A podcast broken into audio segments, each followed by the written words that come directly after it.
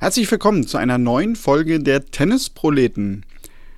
Tobi ist in dieser Woche nicht dabei. Ich sitze mal wieder ganz alleine hier. Ja, das passiert dann doch ab und zu mal in letzter Zeit, dass wir nicht immer zusammenkommen.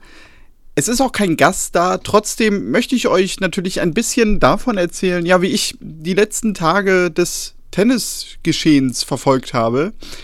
Und fangen wir vielleicht mal mit dem an, worüber wir ja in der letzten Woche auch gesprochen haben, nämlich der Labour Cup hat stattgefunden in Boston. Das Team Europa gegen das Team Rest der Welt hat gespielt.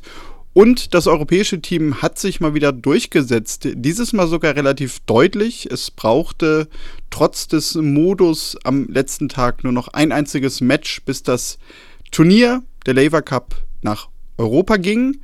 Und ja, dadurch hat sich natürlich so ein bisschen die Diskussion losgelöst, ob man vielleicht irgendwie was an dem Format machen sollte.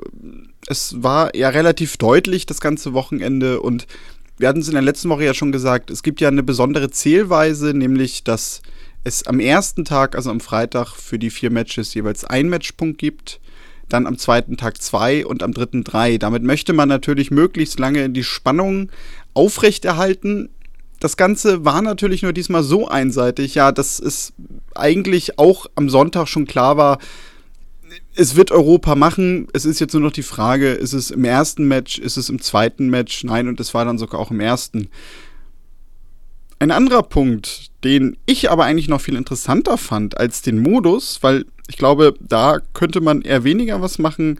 Viel mehr könnte man aber natürlich daran schrauben, welche Spieler teilnehmen und vor allem auch, ob Spielerinnen teilnehmen. Denn Marion Bartoli hat das Ganze nochmal so als Denkanstoß hinterlassen im Laufe der Woche. Gerade auch in Anbetracht, dass ja Emma Raducanu gerade für sehr viel Furore sorgt und ja auch die Medien sehr intensiv begleiten, wo sie sich gerade überall auf welchem roten Teppich auffällt.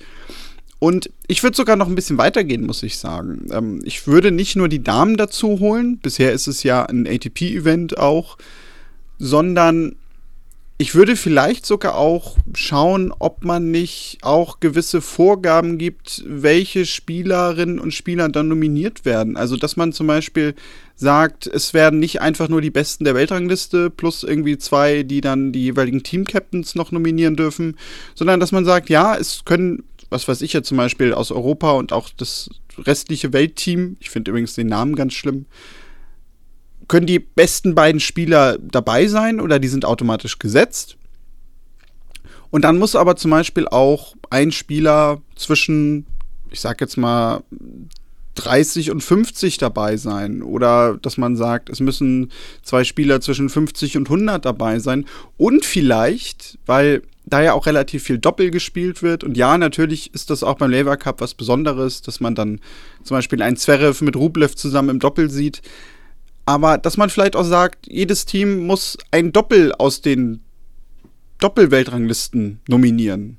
Und wenn man natürlich die Damen dazu holt, ja, dann würden diese Kategorien vielleicht auch ein bisschen, bisschen kleiner werden insgesamt und es würde vielleicht ähm, gar nicht so viele Vorgaben geben, weil man sich dann natürlich auch überlegen müsste, ja, wie viele Spielerinnen und Spieler nehmen dann überhaupt teil. Also bisher ist es ja so sechs pro Team.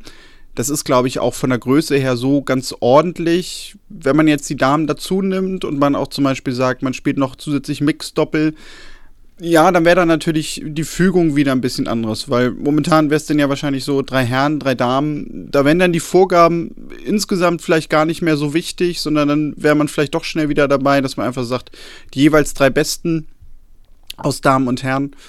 Aber das vielleicht mal so als kleiner Denkanstoß von unserer Seite. Und dann schauen wir mal weiter nach Indian Wells, denn da beginnt ja in der nächsten Woche auch mit einem etwas ungewöhnlichen Termin das nächste Masters-Turnier.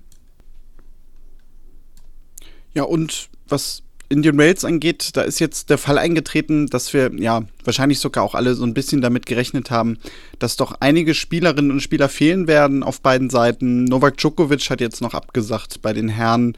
Natürlich sind Federer, Nadal und Team nicht mit dabei. Auch bei den Damen fehlen Barty Osaka, Sophia Kenin wird nicht antreten, Jennifer Brady ist zum Beispiel auch nicht dabei oder auch Serena Williams nicht. Trotzdem werden wir uns wahrscheinlich auf ein ja, sehr schönes Event freuen können. Indian Wales sowieso eigentlich immer ein Turnier. Es findet ja normalerweise im März statt, wurde jetzt nochmal pandemiebedingt in den Herbst verlegt. Was sich selbst als fünften Grand Slam bezeichnet und ja, durchaus sicherlich auch diesen Status so ein bisschen verdient, denn es ist das Masters-Turnier mit dem größten Feld. Insgesamt 96 Spielerinnen und Spieler sind jeweils im Hauptfeld dabei.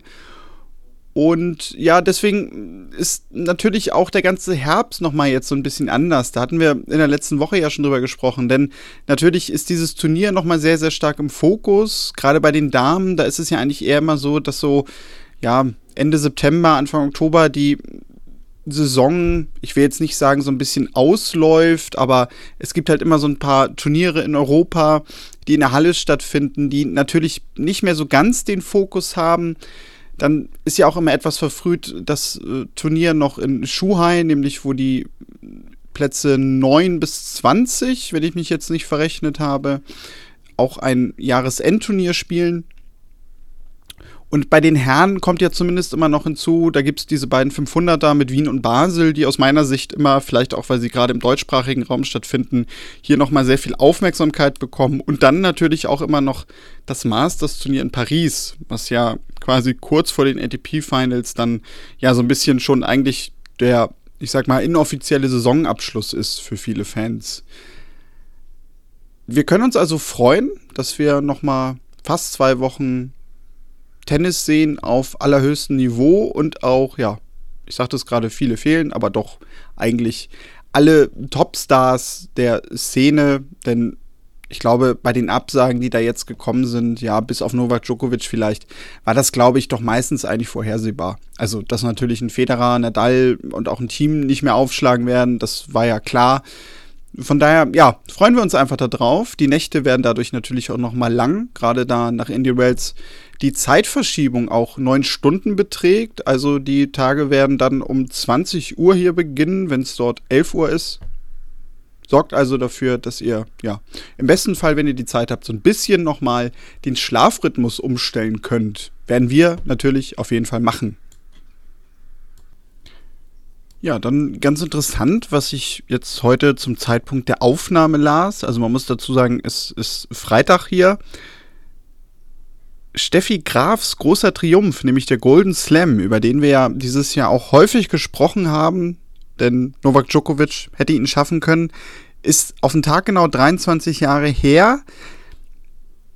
Werde ich eventuell auch nochmal, habe ich mir überlegt, mit Tobi ein bisschen intensiver drüber sprechen, denn ja, das ist aufgrund des Alterunterschiedes einfach so.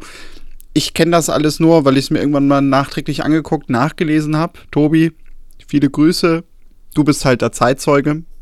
Ist nochmal so, historisch bedingt. Deswegen seht es mir nach, dass ich da jetzt vielleicht nicht ganz so viel zu sage, ähm, denn wie gesagt, ich bin nicht dabei gewesen, aber schon mal die Ankündigung, das werden wir sicherlich nochmal aufgreifen in den nächsten Wochen, denn ich glaube, wir haben es dieses Jahr gesehen, wie herausragend eigentlich diese Leistung damals gewesen ist. Wir haben ja alle einen Novak Djokovic lange in absoluter Topform gesehen und haben trotzdem gesehen, ja, wie schwer es am Ende für ihn war und dass da auch vielleicht manchmal einfach Kleinigkeiten entscheiden, die denn diese große Chance plötzlich zunichte machen. Ja, sowieso etwas, was wir doch alle irgendwie am Tennis lieben, oder nicht? Dazu sei übrigens noch gesagt, um nochmal kurz auf Indian Wales zurückzukommen, das Turnier beginnt zwar schon am 4.10., also am kommenden Montag, da aber erstmal mit der Quali. Und das Hauptfeld startet dann am 6.10., wenn ich mich nicht verschaut habe.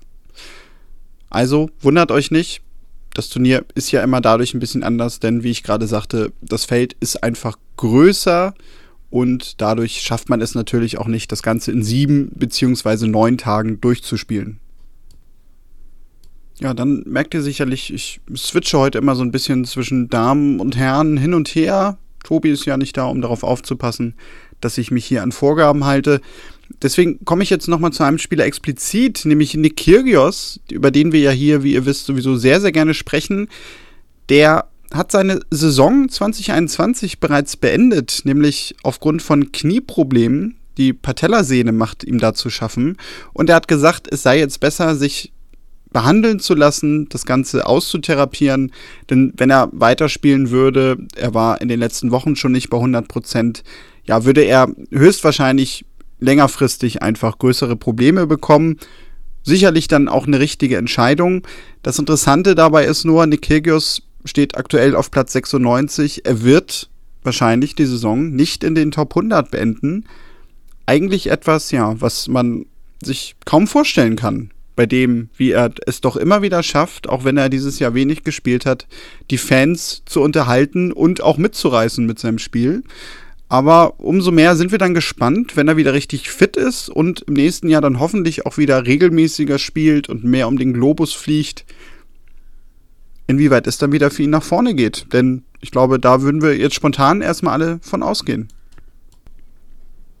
Ja, und ich würde sagen, damit dieser Monolog für euch auch nicht zu lang wird, belassen wir es in dieser Woche dabei. Ich hoffe, ich habe so alle Themen angesprochen, die ihr auch mitbekommen habt, die euch interessiert haben.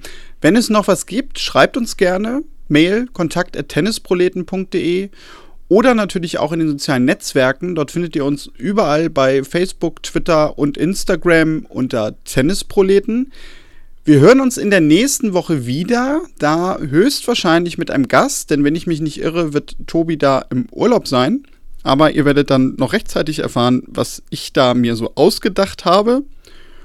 Tja, und sonst sind wir mal gespannt, was Indian Wales so liefert. Und wir hören uns in der nächsten Woche auf jeden Fall wieder. Bis dahin macht's gut und tschüss.